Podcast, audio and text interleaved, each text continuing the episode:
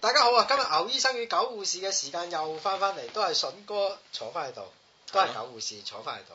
咁今日我哋談一集佛，好哇！呢、個真係禪嘅嗱呢個字，誒、中國誒嗱、我我自己睇啊，我去過即係地方唔多啊，我覺得世界上邊比較和平、吃得開嘅民族有一個泰國泰。國泰國人係一個佛教國家。嗯佛教國家嘅人睇問題睇得好開嘅，你見全世界最多人妖嘅地方係泰國，佢哋好容忍到呢樣嘢嘅喎嚇，亦都容忍到仔女做呢樣嘢嘅喎。哼，哦係嘅咩？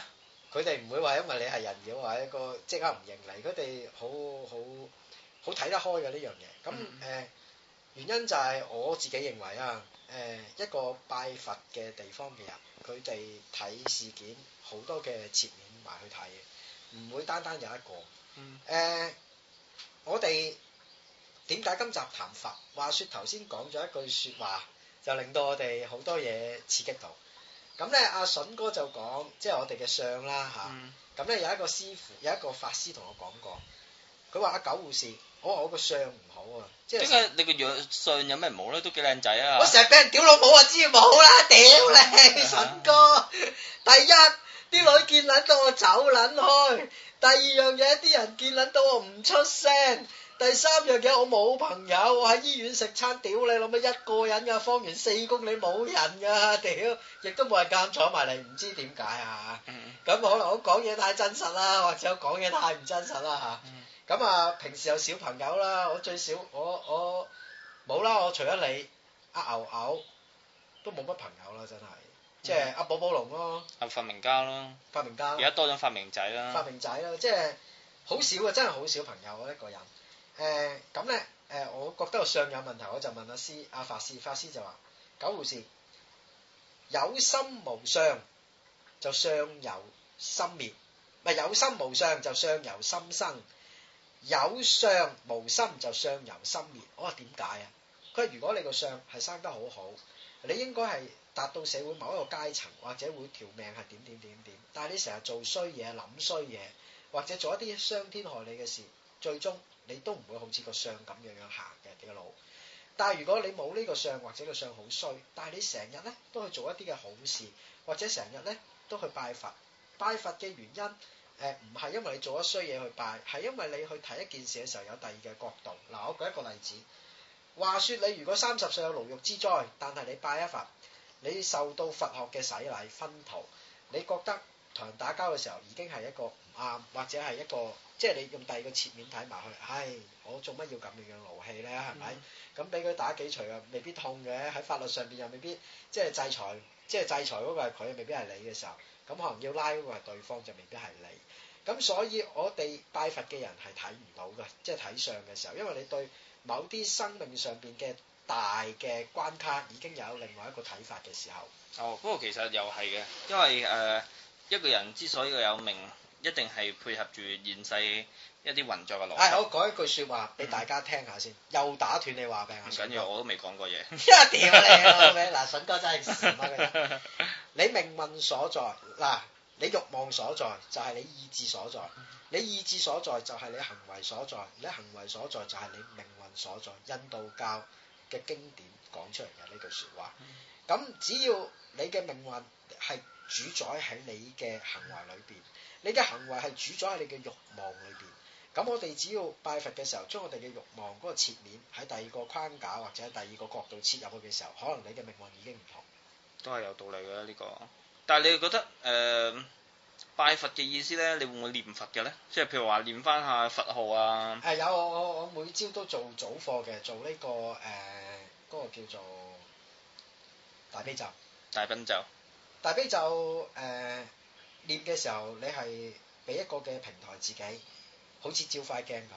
究竟今日自己做過啲佢咩？有咩內容咧？其實大悲咒，誒係一啲嘅佛號嚟即係你唔明佢講嘅，咩唔嘅明嘅，亦都唔需要明嘅嚇。誒、嗯有好多嘢我哋係唔需要明白，但係喺嗰段時間俾一啲空間自己去思考緊，你究竟活着係啲乜嘢？因為其實係咁嘅，呢、個你知道咧誒、譬如話啲人去重念佛號，係係念呢個南無本師釋迦牟尼佛啊，係或者南無阿彌陀佛啊，即係佢哋會相信重念佛號咧係對於你去，因為作為一個佛教徒，係佢哋必定係有一個終極目標，係就係成為一個覺者啊，係即係佢哋成就一個叫無上正等正覺，係變成一個佛咁樣啦。即係佛，即係佢明白到呢個世界係變幻無常嘅，係而自己嘅肉體亦都係變幻無常係嘅係。你要超越咗呢個固有嘅肉體咧，然後精神先可以得到真正嘅自由嘅，等等等咁嘅意思，你就係一個覺者哇。啦咁勁嘅你，因為哎我讀咗好多年佛學㗎啦。係啊，係，我係一個真正嘅佛學研究人哇嘅人員嚟嘅。咁咧，但係咧，誒、問題係咩咧？問題就係、佛陀成佛嘅時候，你估佢有冇重念過佛號好咧？啦冇啦，係啦，嗱，點解會有重念佛號呢個觀點出嚟咧？你咧可以係一個好嘅觀點，係一種你念一啲咧無啦為自己都唔知噏乜嘅嘢咧。係係俾自己有一個去思考呢樣嘢嘅空間咁樣，咁我勉強都可以接受嘅。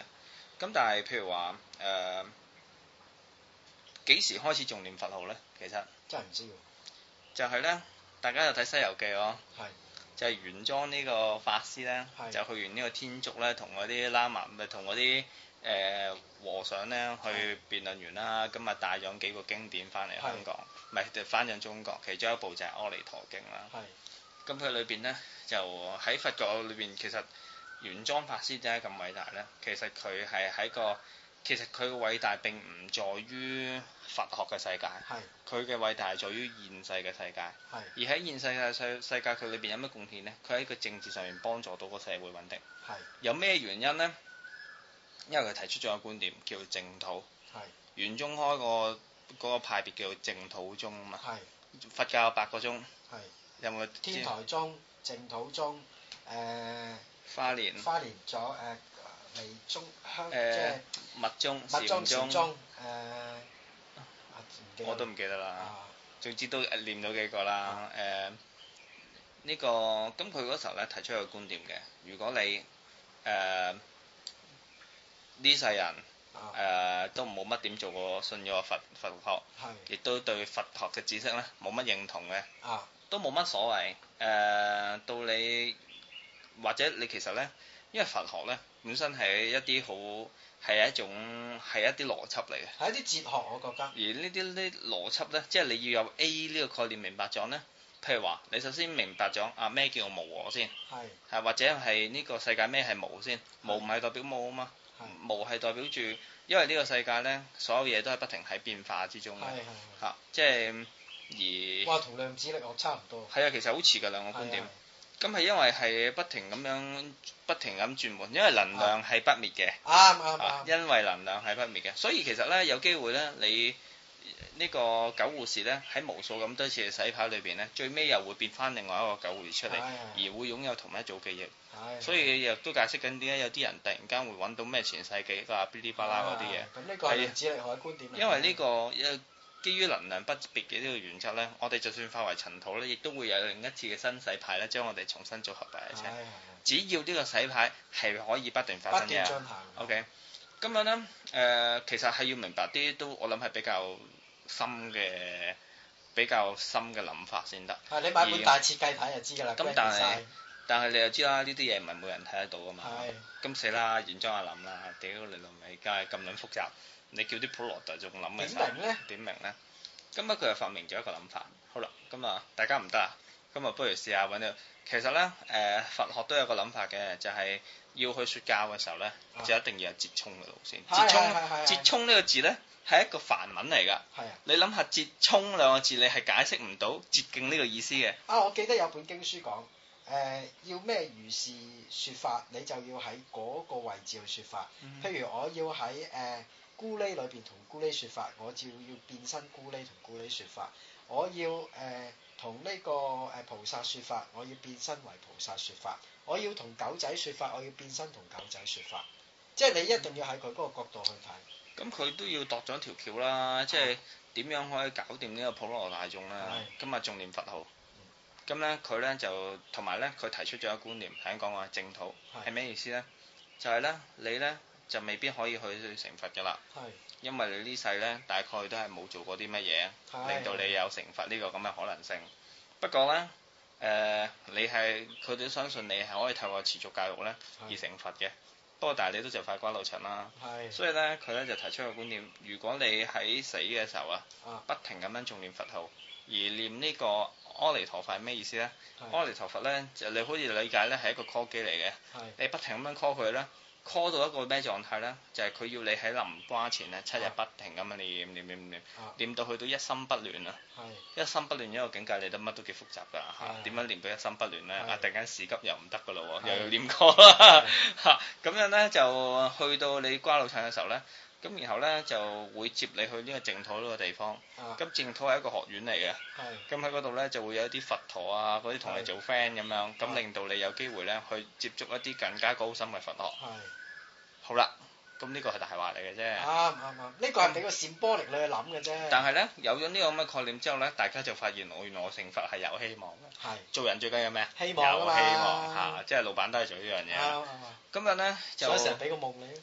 後來咧就誒、呃其實基督教都創同一種觀念，唉，好多基督都教係從來係冇以前係冇煉獄呢個概咁念係嘅。啊咁咧誒一係咧就一係就落地獄噶啦。係啊，係咁後來唔知邊一個宗教咧，就邊一個人咧就發明咗煉獄呢個觀點，就係、啊你又唔一定要識得落地獄嘅，中間有個位俾你通過喺前邊，啊只要你臨死嘅時候咧，而家啲人咪臨死咪會信係啊基係，督我宗老友教，買咯。係咁你就會信去咗煉獄咁樣咯。啊即係佢就總係話人咧，你總係有可以揀你悔改嘅時候，只要你喺悔改嘅時候，你最尾瓜中六七都唔會太衰嘅。啊啊係啦，咁所以誒幾得意，即係咧誒，如果大家係信佛咧，我覺得好得意嘅，啊因為我譬如話，而家嘅民間佛教咧，其實都幾可惡嘅。我個姑丈，我啊姑姐個老公，係誒，佢又係信佛嘅。係咁然後咧有一日咧就同我哋講我話，誒、師傅過咗刀啊咁樣，啊你知唔知過咗刀係咩意思唔咧？知啊即係咧其實神打啊，過哦咗刀即係師傅試過劈過佢。啊然後咧就劈佢唔入啊，咁即係佢標同上我身啊成功咗咁嘅意思啦係。係如果你唔成功就劈死咗㗎啦你嘛試。下俾我劈啊！屌咁然後咧，咁師傅過往都係咩意思咧？就係即係誒證明咗你嘅標同嘅資格 啦。屌你！你試下俾我劈，你標我劈啊！咁然後咧，但係咧佢哋拜咩？佢拜釋迦牟尼 㗎。屌你！啊好嘢喎你真係變圖啊真係但係咧誒呃又可以 call 到啊關帝上身咁 樣，我就覺得好好喎。喂，你同佢講話，喂，姑丈，拍唔當我考試，覺唔覺得我喺師誕上嚟咧？所以你嗰個咧，所謂個民間嗰個佛教咧，係譬如話誒呢個，首先就係、誒、有一啲人咧，佢為咗即係咧，我諗我唔知係原裝係咪有心為統治者服務啦。係，事實上服務亦都唔差嘅，因為你當年係咩朝咧？唐玄宗嘅時係代，係你見到一個好嘅皇帝，你又想諗啲嘢幫下佢，係，或者你又未必其實未係未必係對嗰個統治大眾嘅諗法嚟嘅，而係你又增加咗個社會對佛學嘅氛圍。係。佢個貢獻係認真大嘅，同埋一樣嘢，一個社會如果你想易於控制，用宗教控制係最好嘅，因因為宗教係一個好易滲透，亦都係令到呢個社會好團結嘅一個即係養分嚟你嘅。睇下誒、呃西藏就知啦，係西藏其實咧西藏人咧係冇西藏呢個概念㗎，係但係佢哋有藏傳佛教呢個概念係係，係佢哋係用呢個宗教係作為一個團結單位嘅。係啊主要不不過大口就大家數埋同一個鐘啦，係啊！因為就係以密宗嚟講有八個宗教嘅，我記得係啊，有黃教、白教、紅教，誒之後仲有啊有一個叫咩教我唔記得咗添，即係兩個字我唔記得咗。唔撚記得啦啊。即係咧黃教、，白但教、紅教，但係每一個咧部分咧，佢哋相信嘅嘢又唔同啊嘅，即係咧佛學咧有，所以咧佛學其實你可以睇到有兩個層面，佢有世俗嘅佛學，係佢係有呢、個誒、呃比較高層次嘅哲學性嘅佛學，而即係如果大家係即係我哋嘅觀眾對佛學有研究咧，其實咧買一本嗰啲中學嗰啲佛學教科書睇下，其實都冇壞㗎。嗱。個啊我個介紹本書俾大家睇啊！釋迦牟尼佛點係突然間刺激到佛學嘅，即係呢個嘅論調出嚟咧？佢發明咗啦，我可以講。如果大家想知道呢個發源嘅開始，介紹一本書俾大家睇。呢本書叫做《馬魯法典》。嗯中文譯做摩奴法典，亦都譯做馬魯法典。大家去誒、呃商務印書館要訂嘅，誒、嗯或者你去一啲誒、呃、書，嗯，即大家係上去百度睇下百有冇度電睇下啊有子書冇啊得啦電。子書 download 啦。呢本書係印度教幾千年嘅經典傳頌嗯，因為釋迦牟尼睇咗呢本書，亦都受到印度教好深嘅洗禮，所以佢發現發明咗佛教。嗯咁誒，呃佢裏邊講好多嘅觀點與角度，都係佛教嘅始創，誒、嗯都係原裝我哋應該點樣樣去做人一個道理。大家買呢本書，我好推薦，好推薦大家買，嗯好淺，亦都係好誒，即係好 original 咁樣去理解佛教嘅。佢有一本誒、近乎哲學、法學嘅書，嗯。哲學同埋法理學嘅書。不過又誒點講咧？即係佛學佛學咧，你如果你話真係研究佛教咧，其實好多嘢都好枯燥嘅。係譬如話講緊誒，呃佢哋對宇宙嘅睇法咁樣，係咁樣誒，呃佢哋有呢個印度教同佛學就好唔同啦。係誒、印度教就係認為有一啲即係係有個大神喺度，係其實多多少少同基督教概念係一似嘅，係係有係大神作怪。係咁然後咧有破壞之神係，同埋咧又有啲似希臘教，有破壞嘅神，亦係都有呢、個誒、呃破壞嘅神係女人嚟嘅，因係為創造嘅神係男人嚟嘅，係咁兩個咧就一個搞破壞，一個搞建設係啊，咁然後就形成咗就兩個陰陽唔同嘅勢力咧，就形成咗呢個世界。但係咧佛教咧佢就係講嘅緣起嘅，係唔撚知點嚟，即係咧 嚴格嚟講係比較，即係我覺得比。較貼近現實啦嚇係。啦，我中意佛教咧嘅原因就係因為佢係比較，佢係比較冷靜嘅。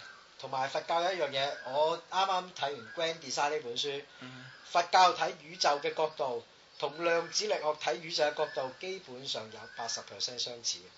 愛因斯坦嘅理論、牛頓嘅理論已經係站唔住腳㗎啦。但係我話俾大家聽，心諗到啊！我話我想同大家講，即係有一日，我我頭先冇講過啊呢、個觀點，我就問有一個人，我話喂，你識唔識咩叫量子力學啊？我問個同事，佢話識少少啦。我話咩嚟㗎？佢話你識唔識咩叫測不準定律？我話咩嚟㗎？咩測不準定律？賭馬㗎， 賭馬嗰啲嘢真係測唔準啊！佢話唔係，當呢個光子撞向光嘅粒子撞向質子嘅時候，佢嘅軌跡係唔能夠被即係計算同埋預測嘅。咁我話有咩問題啊？佢話基本上我哋所有嘢都係由質子去到組成嘅。咁如果佢話係由精子組成嘅添。嗱質精子裏邊都有大量嘅質子嘅，咁如果係咁嘅話，我哋好多嘢都係唔能夠預測嘅，由小去到大嘅時候嗯。咁誒，仲、有一樣嘢就係、誒、我哋而家嘅生存，我哋睇到嘅嘢，可能喺五維空間裏邊，即係係個五維空間嘅 shadow。嗰個咩叫五維空間？空維空間我識，即係個 D 級啊，或者 G 級，即係個 D 級同 G 級裏邊塞咗幾多個波，嗰個厚度喺度，即係每一級數有一寸，我話知啊，屌！即係你話哇呢啲嘢心撚到屌佢老母！我本來個人都蠢㗎啦，睇撚完呢本書，我覺得自己係白痴添喎，屌佢老母話嗯係！但係佢裏面講嘅論調係好似佛教，真嘅。不過我覺得咁，即係佛教有啲有啲嘢好嘅，即係有即係你譬如話喺呢個，佢就係講話呢個世界嘅嘢，誒係冇嘢係你可以把握到嘅。係真係㗎，咁所以咧，既然萬物不能把握，亦都不能把握自己。係係啦，咁既然係兩樣嘢都唔可以把握嘅時候，咁何必有執着呢？阿霍佢金咧就做咗一個宇宙模型，佢就話：如果當任何嘢都唔能夠預測嘅時候，喺呢一刻中我哋見到嘅模型同埋影像係最真實嘅，我哋唔使預測下一刻。屌你老味，同佛教講嘅嘢真係八成半相嗯即係似。同埋仲有一個重點就係、咁你既然唔誒、呃你其實最嘅即係呢，佢有睇幾種觀點嘅，即係呢，誒、佢會有嗱，譬如話佢有講過眼耳鼻舌身意，係就對應色色香味觸法啊嘛。係係咁樣呢，就其實呢，我哋有好多個感覺嘅，係有眼耳鼻舌，呃即係有呢個眼色、耳色、鼻色啊，即係好多種啊。佢咧，跟住然後咧，佢仲有一個叫抹拿式，誒、係呃即係咧，誒、我哋係有一個本事咧，係可以咧站喺另外一個角度睇自己嘅，係係係即係我哋可以觀察自己係嘅。係係而阿那耶式咧就最，我意思用最簡單嘅説話去講啦，即係佢係真正嘅含義係再複雜啲嘅。係而阿那耶式咧，佢係特別啲啦，就係、可以空照自己，即係咧誒可以再。即係你可以理解，原本我哋可以 up 一個 level 去睇自己嘅，係而阿那耶式就係 up 兩個 level 睇自己嘅。係即係咧，你除咗可以觀察到，譬如話我哋有反省嘅能力，呢、呢個就會比較接接近呢個末那式。係我哋可以反省過我哋自己做係嘢。係但係如果我哋有一種角度，啊點解人類會係咁樣做呢？係我哋可以掌握一啲大規律呢，嗰種就係阿賴耶識。明白即係呢，誒、一啲咁嘅人人嘅一啲所謂喺心靈上面嘅維度啊，可以透過佛學去打開佢。係而誒佢有好多入門嘅辦法咯。譬如話你，但係首先第一個觀點就係你係唔可以。其實如果你用佢嘅觀點去睇個世界，你本身就唔會有執着呢個觀點啱嘅啱發啱生。啱啱，執着係一個觀點嚟嘅。係如果因為你既不能執着自己，亦都不能執着人哋，亦都執不能執着萬物嘅時候呢，就根本就冇執着呢回事，啱因為執着本身不能存在。啱係啊。咁咁佢就係用呢種咁嘅方法呢，慢慢去破除一啲你原本有嘅成見。係亦既然冇執着，又何來有成見呢？係既然冇成見，又何必會有愛護呢？係既然冇愛護，何必會有感情呢？係既然冇感情嘅時候，又點會有愛欲呢？係係啦，咁然後咧，佢咧就一步推一步， 一步推一步，咁所以咧，呢、個世界就應該係乜撚都冇嘅。筍哥講得好啱嗱，同埋一樣嘢，我識筍哥咁耐嗯，我唔知點解筍哥識呢啲，我真係目定口呆啊！第二樣嘢喺誒 Grand Design 裏邊，霍金嘅觀點同你頭先講嘅觀點好似，我哋牛頓誒、呃或者係誒達爾文，或者係呢、個誒、呃伽利略，或者係愛因斯坦，原來佢哋做好多嘅論調喺我哋現今而家。嘅科學嚟睇，係好多係站唔住腳嘅。我舉一個誒好、簡單嘅例子俾大家聽。大家以為係誒呃呢個世界上邊誒、呃即係宇宙係唔喐，但係原來我哋喺哈勃望遠鏡裏邊睇，宇宙係不斷膨脹。原因就係我哋離我哋星系嘅光譜啊，即係嗱，我哋睇一粒星離我哋幾遠就唔係靠佢嘅光係幾多㗎，係睇翻個光譜上面有幾多級數，就代表嗰粒星離我哋有幾遠。但係原來咧，星星咧係每一秒鐘離我哋地球係越嚟越遠㗎，個光譜不斷喺度轉。哈勃望遠鏡就發現咗呢樣嘢，就證明一樣嘢，地球係不斷地即係銀河越系拋越遠。越拋越遠。第一，第二樣嘢，我哋唔係喺一個固定嘅世界裏邊喐動，我哋係一個流動嘅世界裏邊喐動。量子力學喺測不準定律裏邊已經係做咗呢個模型出嚟。咁、牛津有好多嘅定律喺我哋大嘅事件、好簡單嘅事件裏邊睇得到，但係原來用落一啲大嘅理論裏邊係用唔到嘅，穿一崩嘅。愛因斯坦亦都係一樣。咁誒，呃同、你頭先講嘅一樣。有好多嘢係好虛無嘅。我哋有好多嘅定律係基本上站唔住腳。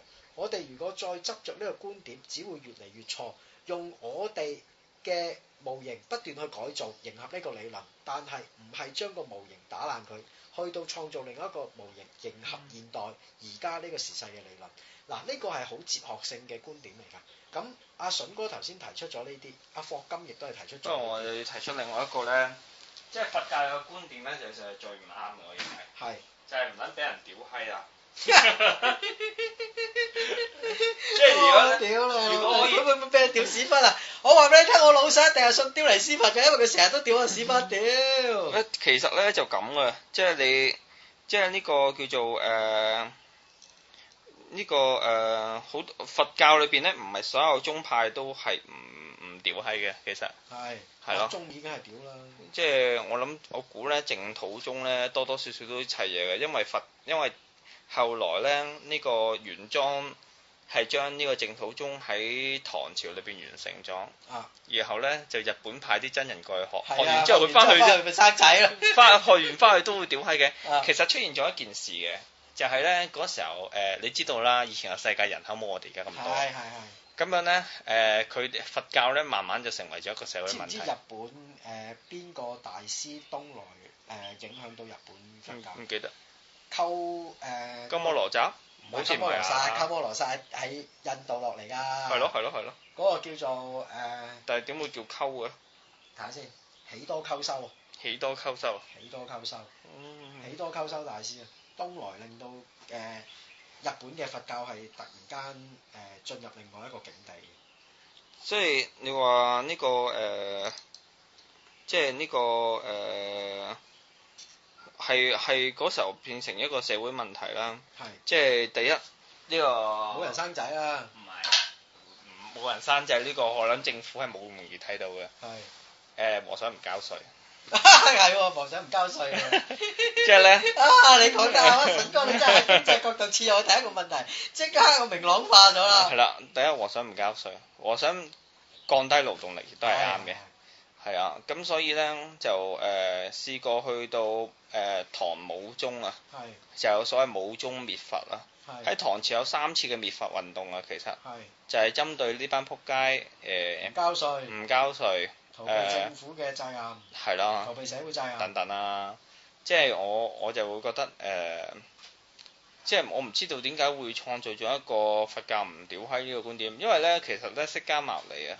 係佢啊喺成佛之前咧，其實佢係有大係量嘅性係係經驗，係係係咯，即係有咁多女俾佢玩。佢之前係真係即係走走池玉林而而嘅王子嚟一㗎個而一個人佢會悔過係因為佢要經歷過，係係咯。如果未經歷過嘅時候，就好容易有魔道啊。係係係所以咧，呢、個大家喺想做佛教徒嘅時候，應該首先係睇近排 P D 肉蒲團啦。我覺得大家想做佛教徒，誒、有一樣嘢好得嗯意嘅。你如果係信佛教，你會由好多個角度去切入一件事睇一個嘅問題。嗯嗱、我舉一個例子，我係一個拍電影嘅導演，嗯我好中意去探索一個問題，用好多角度，咁你先會拍一啲人哋拍唔到嘅嘢嚇。嗯紀錄片能夠拍得成功，唔係在於你嘅題材，係在於你個機位點擺啊嘛。嗯哼咁你如果睇一個問題係人哋未睇過，即係嘅角度去睇入去，你就將個問題突顯咗出嚟啦。誒、佛教就係一個咁嘅哲學。咁如果大家想成為一個好嘅佛教徒之前，麻煩睇多啲哲學書，笛卡爾啊，誒同埋呢個誒嗰、個叫做乜鬼嘢啊？咩咩咩多特啊嗰、個叫做誒、啊唔記得咗添，笛卡爾同埋啊啊啊一時唔記得咗添。唔緊要啦，即不過係呢我兩個哲學家係誒阿蘇格拉底，即係我我好主張大家睇下呢兩個。我又覺得如果大家真係有興趣成為一個佛教徒啊，最好咧就係買本呢個中學嘅教材睇係下。即係咧我，因為我以前係要考佛學噶嘛，哇咁堅啊！我係我攞 credit 㗎都咁哦攞筆犀利試啊，係㗎，即係我都有研究過下㗎啊。呢、個誒、呃即係你會掌握到基本嘅，即係佛教嘅理論，你基本嗰啲咩八正道啊、十二因緣，八正道啊唔需要你㗎啦，即係叫你做八件，即係有八樣嘢你要做好係係佢，即係。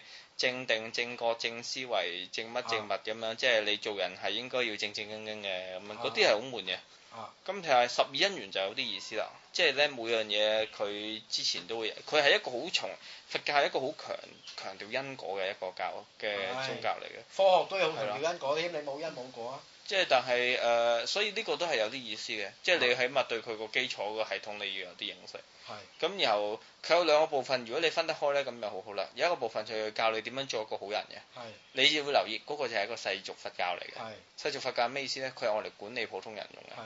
係咁然後咧有一啲咧係佛教哲學嘅部分，譬如十二因緣，係我就理解佛二十二因緣就係一個佛教哲學，而八正道咧就係一個世俗佛教哲學。明白所以一個世世俗佛學呢、個，所以大家可以分開嚟睇咯。即係咧，亦譬如話佢講有啲誒、講呢、個，譬如話《心經》都係好值得研究嘅呢、係係係個。係誒，亦係呢個其實又係真係好複雜嘅。其實係呢個而家要我解，我諗我都冇咁嘅能力。我讀書嘅時候，我會考嘅時候，我就係做呢條題目，我記得。明白。好，講多完，謝筍師傅教 導唔好咁講。弟子受教，呢頭髮， 拜拜屌你，屌你。拜拜。